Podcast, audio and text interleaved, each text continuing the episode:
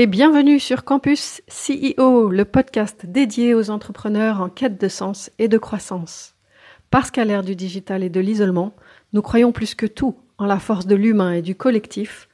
Nous nous sommes réunis à cinq Thierry Merchiol, Christelle Chazel, Gérald Rocher, Patrice Irénée et moi-même, Christelle Rigolier, pour lancer ce podcast Campus CEO. Bonjour, bienvenue sur euh, Campus CEO. Aujourd'hui, euh, Christelle Rigolier va nous parler d'augmentation du chiffre d'affaires, euh, d'amélioration de la rentabilité, grâce à deux leviers qu'elle a détectés, qu'elle va nous présenter tout de suite. À toi, Christelle. Merci, Thierry. Euh, donc, en effet, ici, on parle souvent de, croissance d'entreprise, de sens aussi. Et ben, par rapport aux entrepreneurs que j'ai autour de moi, ce que la plupart d'entre eux cherchent, c'est à développer leur entreprise et de façon durable a priori. Et, euh, donc, j'ai, ben voilà, forte de, de, ces échanges avec tous ces entrepreneurs, des accompagnements que j'ai pu faire, euh, je voulais vous présenter aujourd'hui deux leviers euh, puissants, d'après moi, pour augmenter son chiffre d'affaires et sa rentabilité, deux leviers qui ne sont pas forcément intuitifs. alors, cette, cette conférence, elle est plutôt destinée aux entrepreneurs, aux start qui sont dans un milieu en forte croissance. Donc, je pense notamment euh, au domaine de la santé ou de l'IT et qui ont déjà trouvé leur marché. C'est-à-dire que peut-être ça va moins parler à ceux qui sont en quête de leur marché. Donc, ceux qui ont déjà trouvé leur marché et qui ont, on va dire, une équipe euh, au moins d'une dizaine, douzaine de collaborateurs, ça peut aussi s'adresser euh, aux entreprises beaucoup plus grandes et euh, voilà, qui veulent rester compétitifs face à ces nouveaux arrivants, euh, à ces nouvelles entreprises, euh, etc. Donc, la plupart de, ces entrepreneurs ont quand même un gros problème. je ne sais pas si c'est Gérald ou est-ce que tu peux couper ton micro, on entend les... Non, oui. Merci. Yes, merci. du coup, la plupart ont, ont, un gros problème hier, j'en discutais avec Antoine. Antoine, il est média buyer, ça fait partie de ces nouveaux métiers pour ceux qui ne connaissent pas, c'est-à-dire que lui, il est spécialiste de la publicité sur les médias sociaux. Et donc, ça fait déjà plusieurs années qu'il fait ça. Et ce qu'il ce observe, que c'est des, millions, euh, des millions de, de data qu'il a, euh, c'est que les coûts de pub sur les médias sociaux doublent chaque année. Et donc, forcément, la si les entrepreneurs utilisent la pub sur les réseaux sociaux, euh, bah, la rentabilité va baisser inexorablement. Ça va coûter de plus en plus cher d'acquérir un nouveau client. Et pour ceux qui ont recours à, plutôt l'inbound marketing et de façon organique, ben ça va être pareil puisque vous voyez qu'il y a de plus en plus de personnes qui utilisent euh, les moyens numériques pour, pour leur marketing et donc c'est de plus en plus difficile pour être visible. Euh, donc, euh, voilà, le constat, c'est que l'acquisition d'un client coûte vraiment de plus en plus cher. Et ben, pour, pour, euh, pour, pour, pour dépasser ce challenge, la plupart des entrepreneurs mettent quand même leurs œufs, donc ils investissent sur comment obtenir de nouveaux clients. Et donc, ils investissent beaucoup. Voilà, bah, bah, ces médias buyers, c'est un métier qui a le vent en poupe parce qu'on veut faire de la pub sur, euh, voilà, je sais pas, LinkedIn, Facebook, euh, Instagram, euh, YouTube, Google. et aujourd'hui, ils mettent à peu près, c'était la discussion avec Antoine hier, ils mettent environ 80% de leur focus là-dessus. Comment acquérir de nouveaux clients? et hum, donc, première question pour ceux, pour les, pour ceux qui nous écoutent, c'est est-ce que vous savez clairement, est-ce que vous avez calculé le coût d'acquisition d'un nouveau client? Euh, Et parce que à chaque fois que vous allez... Ouais, Thierry, tu veux parler? Oui, mais quand j'ai monté WeSeed, euh, au tout début, notre coût d'acquisition client, c'était 500 euros. Ouais, et aujourd'hui, tu sais? Oui, je pense qu'on a, on a baissé, mais euh, ça reste cher parce que nos mots-clés sont extrêmement chers. Ils sont, ils sont achetés par les banques et les, les, les, mutuelles, les choses comme ça. Donc, du coup, c'est des, des mots-clés qui coûtent très cher. Hmm. Mais, quand même, vous n'avez pas, vous pas observé, vous, cette, cette augmentation du coût d'acquisition d'un nouveau client? J'ai discuté avec des banquiers. Les banquiers aujourd'hui, acquérir un, client pour une banque, c'est autour de 700 euros. Mm-hmm. Euh, euh, en utilisant les moyens médias euh, classiques. C'est pour ça que quand ils font des offres à 150 euros pour le parrain et 150 euros pour le filleul, finalement, ça leur coûte quand même moins cher que ça en faisant, ce type d'offre. Mm.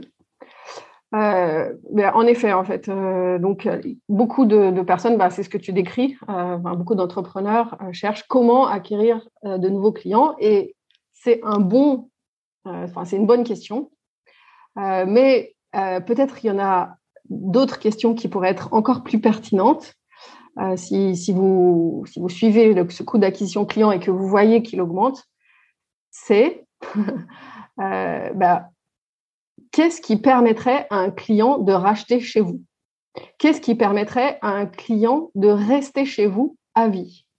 Et donc ça, il y, a des, il y a des bouquins qui, qui évoquent le, ce changement de paradigme euh, en termes de questions, c'est-à-dire euh, euh, ce qui donne de meilleures réponses, c'est surtout d'avoir de meilleures questions. Donc, qu'est-ce qui pourrait permettre à un client de racheter chez vous? Qu'est-ce qui pourrait permettre à un client de rester à vie chez vous? Et donc, l'idée, c'est d'augmenter, un, le panier moyen, donc comment votre client, vous allez le servir encore mieux? Qu'est-ce que vous allez pouvoir lui proposer qui va, lui permettre de se sentir encore mieux servi? Première question. Et deuxième question, qu'est-ce qui va lui permettre de rester chez vous euh, ben, le plus longtemps possible? Et, la réponse, elle est ben, dans de quoi il a besoin en fait. Une fois que vous l'avez servi avec votre, euh, offre actuelle, votre service ou votre produit, qu'est-ce que vous pouvez lui offrir en plus? Alors peut-être, euh, voilà, ça demande de réfléchir. Est-ce que ça peut être un abonnement? Pour, euh, bah, pour la maintenance ou j'en sais rien. En tout cas, c'est la question que, que, je vous invite à vous poser euh, vraiment sérieusement. Et ça, c'est ouais, de The Road Less Stupid qui, qui, fait ce focus-là sur bah, les bonnes questions à se poser. Et, ça, ça m'évoque aussi l'idée, parce que ce qui, ce qui dit aussi dans, dans ce bouquin, c'est que bah, du coup, il y a, il y a deux options si on comprend que les coûts d'acquisition euh, avec euh, l'augmentation de la concurrence, l'augmentation des coûts de pub, euh, de plus en plus de personnes sur les réseaux, de, la, visibilité de plus en plus difficile à acquérir, ben, soit on peut jouer pour réduire ces coûts d'acquisition. Ben, tu vois, Thierry, c'était l'exemple que tu as donné pour la banque. Ben, par exemple, voilà, comment on peut acquérir de nouveaux clients à moindre coût? Comment on peut peut-être améliorer notre processus de vente, rendre nos commerciaux plus, enfin, meilleur, euh, ou on peut aussi euh, bah, voilà, changer, euh, changer le focus et, mettre vraiment sur, ce focus-là sur, OK, et, si on gardait nos clients à vie Et ça me fait aussi penser à, Simon Sinek. Je ne sais pas si vous avez entendu parler de... il parle, Simon Sinek, du, du, du joueur, enfin de jouer au jeu infini. C'est-à-dire, on ne joue plus pour gagner, on joue pour la pérennité. Euh, et, je crois que, enfin voilà, il, fait la différence entre un jeu fini comme euh, le baseball ou le, football où il y a une équipe euh, qui, a, qui, est définie, les règles qui sont définies et une fin de jeu qui est définie. Sauf que l'entrepreneuriat, c'est pas vraiment ça en fait. le, terrain, il évolue, les joueurs, ils évoluent, les règles, elles évoluent et tout évolue. Et du coup, si on veut pérenniser son entreprise, eh bien, faut, jouer à ce, à ce jeu infini.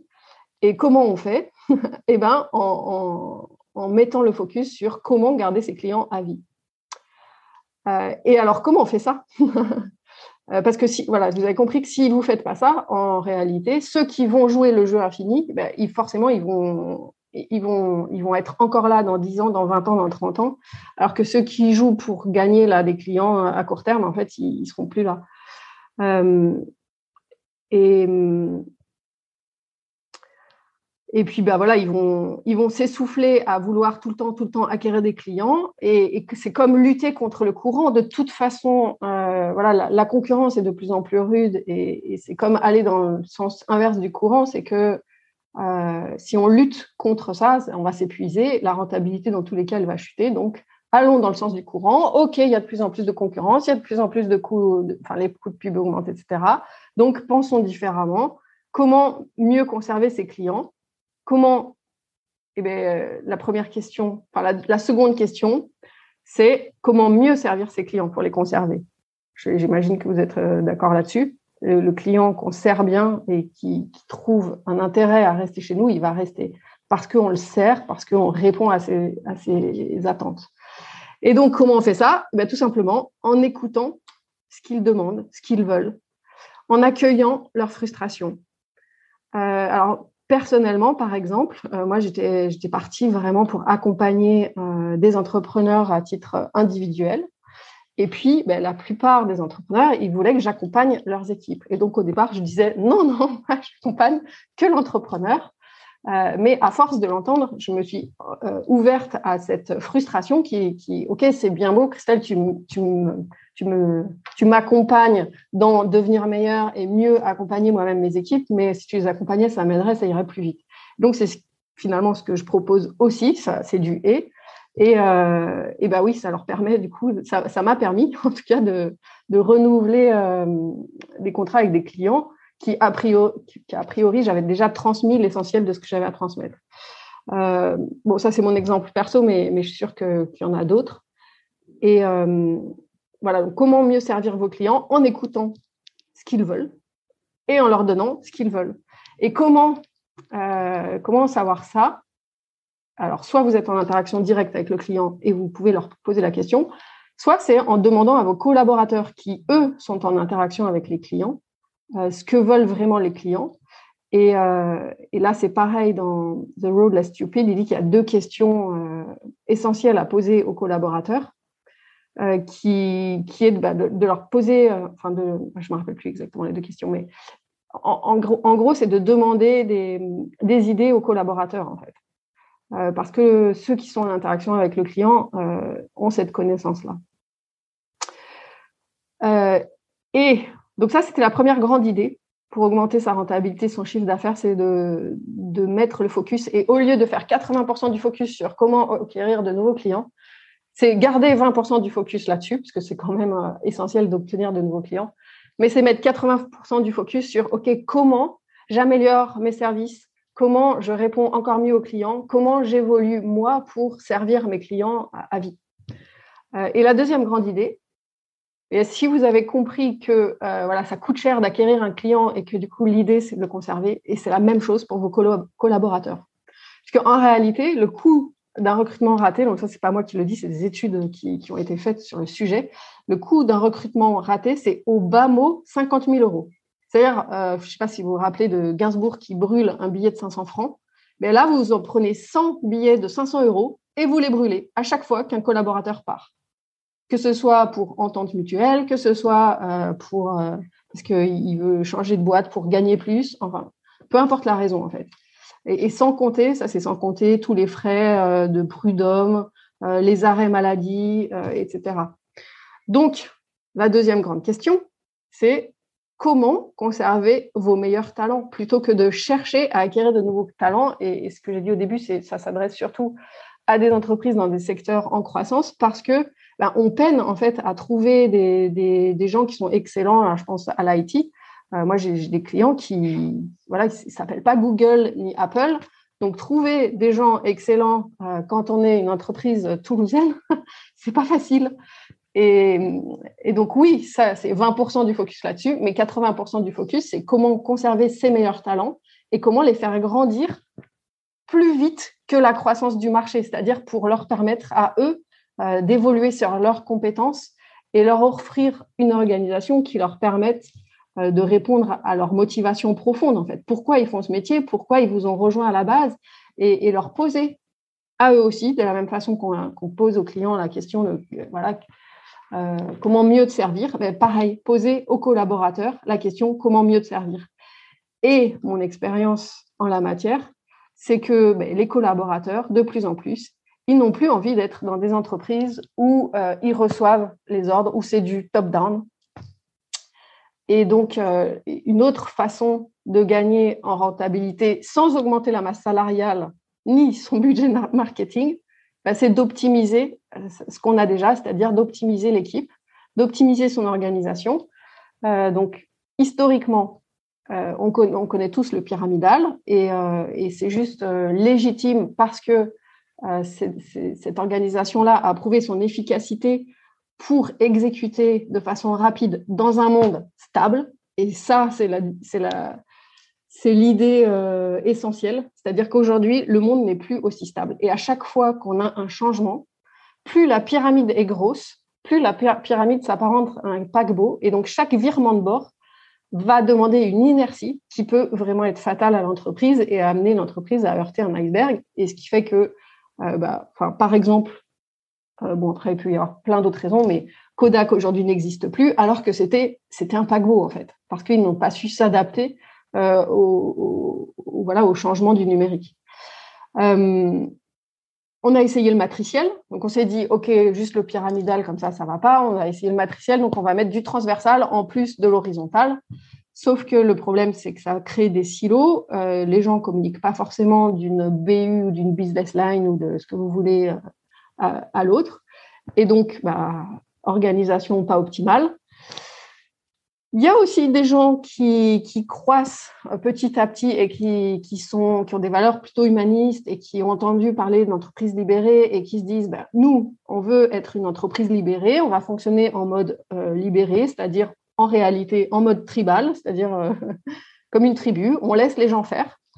Mais attention, euh, dans ce type d'organisation qui est beaucoup plus agile, en réalité, il y a aussi de grosses ornières parce que, euh, ben, en fait, on va, on, va pas avoir de process, de structure. Et, ce que j'observe des cas que je, connais des entreprises de ce type-là, c'est des prises de pouvoir. Donc, il y a tout le temps, ça c'est l'humain est fait comme ça, il y a tout le temps des fortes personnalités ou des stars euh, techniques, ça peut être des stars techniques ou des fortes personnalités qui vont prendre le lead et du coup, s'il n'y a pas de structure euh, autour de, ça, ben, en fait, euh, on peut se dire que c'est une entreprise libérée, mais ça n'en est pas. Et il va y avoir des prises de pouvoir jusqu'à ce que les gens partent parce que ben, ils supportent plus en fait euh, ce qui se passe dans l'entreprise au niveau humain.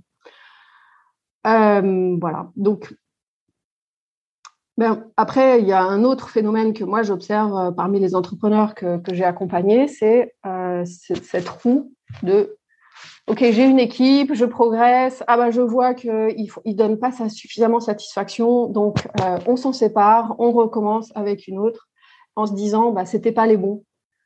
En réalité, euh, le turnover c'est quand même un très bon indicateur du climat social de l'entreprise. Donc c'est sûr que c'est pas très très bon d'avoir un turnover égal à zéro. Je dis pas de garder tous vos collaborateurs à vie, euh, mais il y a vraiment euh, cette notion que, le turnover, un turnover excessif, est vraiment pas bon. Et la meilleure question pour savoir si c'était les bonnes personnes qui sont montées euh, dans votre bus, à bord de votre bus, et là je fais référence au premier podcast qu'on avait fait, euh, ce sont les valeurs.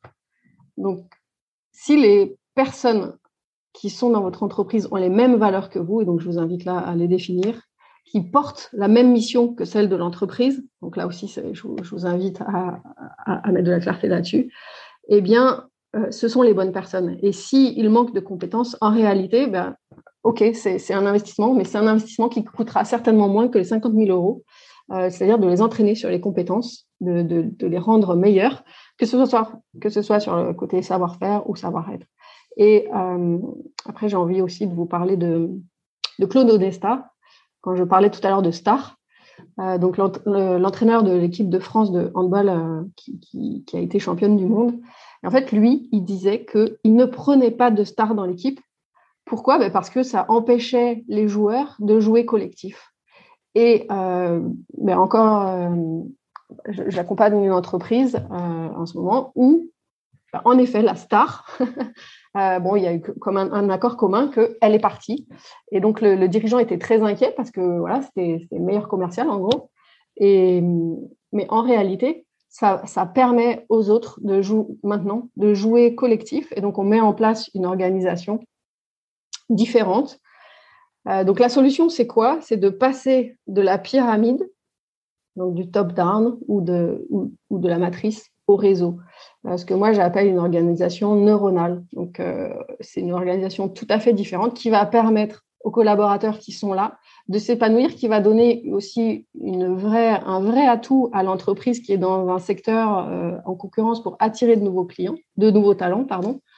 Euh, voilà, il y a énormément d'entreprises qui sont passées sur ce modèle-là et qui, voilà, dont on parle dans beaucoup de bouquins. On a parlé dans un podcast aussi de Campus CEO de Reinventing Organization, notamment d'une entreprise qui s'appelle Burtzog, qui aux Pays-Bas, tout les infirmières euh, qui sont dans ce secteur-là veulent bosser pour cette entreprise, en, fait, elles ne cherchent pas à recruter, simplement euh, l'entreprise qu'elle est devenue attire de façon naturelle ces nouveaux talents et c'est vraiment un moyen de vous démarquer au-delà des salaires. Il euh, faut savoir que les salaires, c'est un facteur de motivation extrinsèque. Donc, c'est quelque chose extérieur à la personne, comme une carotte. Et la carotte, ça a un intérêt à court terme, mais à long terme, ça ne marche pas. Donc, euh, si vous recrutez uniquement euh, vos meilleurs talents en leur proposant un, salaire mirobolant, bah, un jour, une autre entreprise leur, leur, proposera mieux et ils partiront. Donc, c'est euh, voilà, faut, en être conscient, c'est un, un, facteur de motivation extrinsèque et donc pas long terme. Les facteurs de motivation intrinsèque, j'en ai parlé tout à l'heure, c'est l'adéquation de la mission de la personne avec la mission de l'entreprise et aussi ben, euh, son, épanouissement dans une structure, donc euh, qu'elle se sente euh, voilà responsable.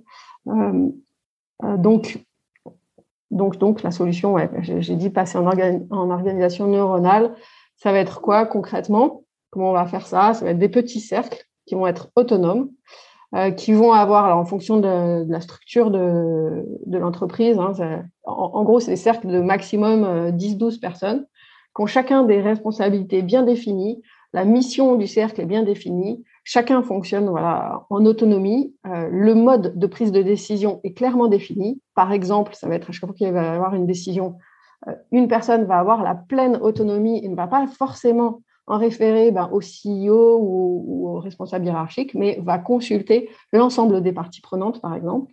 Et donc, ça, voilà, ça va permettre aussi euh, de, de jouer en équipe, de faire fonctionner l'intelligence collective quand il y a des décisions à prendre. Euh, il va y avoir des leaders et non plus des responsables hiérarchiques et aussi des coachs, du coup, pour faire grandir les équipes plus vite que les clients, j'en avais parlé tout à l'heure. Donc tout ça, en fait, ça s'improvise pas vraiment. On peut essayer hein, si on est vraiment motivé. Il y a plein de littérature sur le sujet. Mais euh, moi, je, vous encourage, ceux, qui sont tentés par, euh, cette transformation-là, ce deuxième levier, du coup, qui est la transformation de l'organisation, euh, pour euh, vraiment euh, faire grandir ses meilleurs talents et les, conserver aussi, de, vous faire accompagner par des gens qui, font ça. c'est quoi les bénéfices de cette transformation au-delà de, du coup d'augmenter la rentabilité et le chiffre d'affaires Pourquoi d'ailleurs ça va augmenter la rentabilité et le chiffre d'affaires? Ben, les, les, joueurs qui jouent en équipe, vraiment, bah forcément, on a été champion du monde en handball ça, amène l'équipe à gagner. Euh, le CEO, il a moins de responsabilités, c'est-à-dire qu'il a, je ne sais pas si vous connaissez cette image des petits singes qui sont sur les épaules du, dirigeant, du CEO. Euh, il a tout à gérer, toutes les décisions à prendre. Et en fait, il va, il va les répartir, ces responsabilités-là. Donc, il va se sentir allégé en termes de charge mentale. Donc, il va avoir plus de sérénité, va se sentir soutenu par ses équipes. Là, euh, parmi les deux entreprises que j'accompagne dans cette transformation, euh, c'est vraiment ce que j'entends, c'est waouh, le, dirigeant, il est lui-même épaté euh, par à quel point ses équipes le soutiennent. du coup, forcément aussi plus de temps. les gens qui travaillent dans ces genres d'équipes sont plus motivés, ils sont plus engagés parce qu'ils sont conscients des enjeux de la vision. Voilà, il y a tout un, champ de travail autour de la vision d'entreprise qui n'est plus uniquement dans la tête euh, du, CEO, mais qui est euh, partagé et enrichi par l'équipe. Ça augmente la performance des équipes. L'efficacité globale, euh, elle est reconnue au sein de l'entreprise, mais également à l'extérieur. Et, voilà, donc c'est après j'ai entendu Henri Shelley là il y, a, pas plus tard que dix jours qui, faisait une intervention sur l'entreprise libérée. C'est lui qui a écrit, qui est l'auteur d'un bouquin qui s'appelle L'entreprise libérée. Et lui, il est euh, radical. Hein. Il dit les entreprises qui n'auront pas évolué en termes d'organisation vont être remplacées dans les dix ans qui viennent par ceux qui auront fait ce changement-là, parce qu'ils seront devenus imbattables. Et donc là, on revient à l'idée de Simon Sinek et de ce jeu infini. Euh, donc voilà, si enfin, pour moi, c'est juste un changement aussi euh, euh, essentiel pour assurer la pérennité, au-delà du, au du gain court terme qui est d'augmenter le, chiffre d'affaires et la rentabilité, aussi parce qu'on va supprimer des postes juste intermédiaires. Et donc, mathématiquement, en fait, en supprimant un responsable hiérarchique euh, en répartissant les responsabilités. Euh, bah, voilà, on, avait évoqué, je crois que c'est chez Burtork, ils sont, ils sont genre entre 10 et 20 au siège pour 30 000. Enfin, je ne sais pas si tu te rappelles, Thierry, les chiffres. c'est, en, termes de, poids de masse salariale de, ces responsables hiérarchiques, c'est ridicule en fait. Tu te rappelles les chiffres? Oui, je me souviens plus des chiffres, mais effectivement, il me semble qu'ils étaient une vingtaine siège, hein. et dans, des, dans un siège d'ailleurs qui était qui n'était pas un siège très luxueux, au contraire des agences ou des lieux où ils, où ils recevaient leurs clients, qui eux étaient bah, beaucoup plus luxueux que tout ça. Ouais. Euh, voilà, alors euh, c'est vrai qu'en ce moment, j'apprends deux entreprises à ça. Une, alors très, très drôle, parce une très petite entreprise et euh, à côté une entreprise qui, a plus de 700 personnes. Et, et, avec la petite entreprise, donc, pour dire que ça marche avec tout type euh, de taille. En fait, la taille n'est pas un critère. Le critère, c'est plutôt euh, la croissance, en fait, euh, et, l'envie du, dirigeant de, faire cette transformation. en tout cas, on a, fait cette semaine, pas plus tard que c'était mardi, bah, décision collective en, équipe de la redéfinition de la rémunération. Et donc, on sentait bien qu'on marchait sur des jeux, parce que bah, c'est uniquement en France, mais c'est un sujet euh, vraiment sensible, la rémunération. Et euh, moi, j'ai assisté à quelque chose d'extraordinaire, c'est-à-dire que moi, enfin, voilà, on avait préparé euh, le sujet avec le, CEO. lui, il avait identifié où étaient ses limites, voilà, mathématiquement, enfin plutôt financièrement parlant. Et euh, il était présent, donc on a fait travailler l'équipe en intelligence collective sur voilà quel, quel est le mode, c'est-à-dire c'est pas juste les montants, hein, c'est comment, euh, qu'est-ce qui nous permettrait à nous de nous sentir encore plus motivés, engagés, euh, et notamment sur la rémunération, mais pas uniquement, c'est-à-dire qu'il peut y avoir d'autres choses comme voilà la formation, qu'est-ce qui nous motive en fait à travailler dans cette entreprise? Et les propositions qui ont été faites étaient vraiment mais plus qu'aligné avec ce qu'avait imaginé le dirigeant. Et le fait que ce soit l'équipe qui propose ça, et du coup le dirigeant qui valide parce que lui, bah, ça, tombait dans ses clous, enfin, on, va voir la suite, parce que du coup c'était que cette semaine, mais ça amène quelque chose d'assez euh, d'assez magique et transcendantal. Et quand tout le monde est d'accord sur, OK, c'est ça, on va ça, on va vers ça, c'est euh, ouais, assez magique. Euh, voilà ce que voilà pour résumer les deux leviers. Premièrement, euh, du coup, mettre euh, plutôt 20% du focus sur l'acquisition des nouveaux clients et 80% sur conserver ceux qu'on a déjà. Et la même chose pour ces talents à l'intérieur, c'est-à-dire oui, 20%, puisqu'en sur une croissance, on a besoin de nouveaux talents. Mais si on met 80% de notre focus sur OK, comment on conserve les meilleurs, comment on les aide à grandir plus vite que euh, les besoins marchés, parce que c'est eux qui savent encore mieux et qui vont savoir encore mieux comment servir les clients, ben, on a là euh, deux leviers, euh, je pense, hyper puissants pour, améliorer sa rentabilité et son chiffre d'affaires. Alors, à vous, que... merci Christelle. je, sens que ça ouvre de futures, conférences campus CEO sur les organisations. Parce que c'est en filigrane. Merci pour ce, retour. Ce que j'entends dans ce que tu as dit, c'est que effectivement, les, clients pour, pour euh, garantir la pérennité des clients, il y a aussi il y a, il y a, de l'upsell aussi, c'est leur proposer des, nouvelles choses, etc. Et travailler, travailler sur l'offre, c'est vrai, c'est important. Alors, dans le cadre des startups que j'accompagne, comme elles n'ont pas de clients, elles sont en pure acquisition. Voilà, donc euh, ça va, durer quelques, années. Donc euh, du coup, euh, effectivement, il faut, intégrer aussi cet aspect-là. Pour des TPE, PME, ETI, c'est un peu, différent, effectivement. Et, dans le cadre d'Upsell, je trouve que ça va bien avec en fait les nouveaux modes de vente qui sont aujourd'hui. En fait, on est beaucoup sur du mode d'abonnement et, et, et, je crois que tout, même ça s'adresse beaucoup au marché informatique, mais je crois que ça peut s'adresser à beaucoup de choses.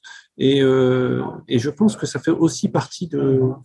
Alors, tout, se discute par rapport à ça. Je ne sais pas si c'est rentable ou si les clients gagnent, mais je sais que, de toute façon, aujourd'hui, euh, l'abonnement est, en vogue et va bien avec Upsell.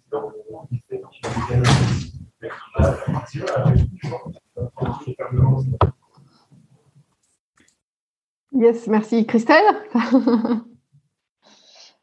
euh, Oui, donc, enfin, je suis d'accord euh, sur le fait que la, fidéliser les clients, c'est euh, vraiment très important. Et, aujourd'hui, plus ça va, plus on est sur des logiques de sens, je trouve, et de culture. Enfin, moi, je, j'ai j'ai un client pour qui, en fait, qui est en modèle SaaS, euh, qui aujourd'hui voit à quel point euh, son équipe euh, et, la culture de son équipe a la capacité de, de garder les clients, en fait.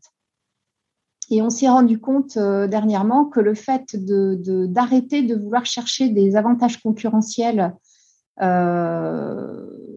va dire économiques, euh, était intéressant parce que euh, on peut avoir des, des, des, logiques RSE, des logiques euh, accompagnement ou, ou, implication dans, dans, des sujets de société qui vont faire que les clients aujourd'hui vont préférer garder, enfin garder leur, leur fournisseur. Après, j'ai un, petit, euh, un petit sujet quand même parce que. Vas-y, vas-y. euh, ouais, ouais, ouais, parce qu'en fait, dans, dans, cette analyse, au final, euh, c'est une entreprise qui a plus de 10 ans, donc qui est partie en modèle SaaS avec des abonnements, et on est vraiment dans une logique de modèle SaaS avec des abonnements peu chers et la recherche du volume. Donc, on sait euh, que la rentabilité ne sera atteinte que si le volume euh, est acquis. Hein. Et le volume, il est loin, loin, loin, quoi, hein, quand même. Euh, et, au final, on se rend compte que, bah, comme Thierry le disait, quand on démarre, on n'a pas trop de clients. donc, on prend les clients qu'on peut et avec des petits abonnements. Puis petit à petit, plus on grossit, on se dit mince, on apporte du service, on apporte plus de services, donc on peut augmenter les prix des abonnements, on peut augmenter les options, etc. etc. Et tu te rends compte à ce moment-là euh, que garder tes clients, c'est pas intéressant. Pourquoi? Parce que euh, vu que tu as eu la capacité d'augmenter ta qualité de service et d'augmenter tes prix, c'est préférable d'aller chercher des nouveaux clients avec un panier moyen plus élevé, alors que tes anciens clients, tu n'as pas la capacité de les passer tous euh, sur des prix parce qu'ils ont l'avantage de la fidélité, en fait. Et donc, tu les as gardés aux, abonnements anciens. Euh, donc mm. là, on est passé dans un cap où on s'est dit, ah, euh, quand tu fais le calcul sur Excel, coup, bah, moi, je suis puriste, c'est très facile. Tu as une cellule et tu dis, tiens, si tu augmentes ça, voilà ce que ça donne. Tiens, finalement, les anciens clients, est-ce que ils sont pas plutôt embêtant qu'intéressant. Donc, je pense qu'il y a des phases d'évolution euh, où, en effet, fidéliser, c'est pour moi euh, la base, parce que ça veut dire que de toute façon, si tu peux fidéliser, euh, tu as une logique de qualité et ça veut dire que ton service est, bon.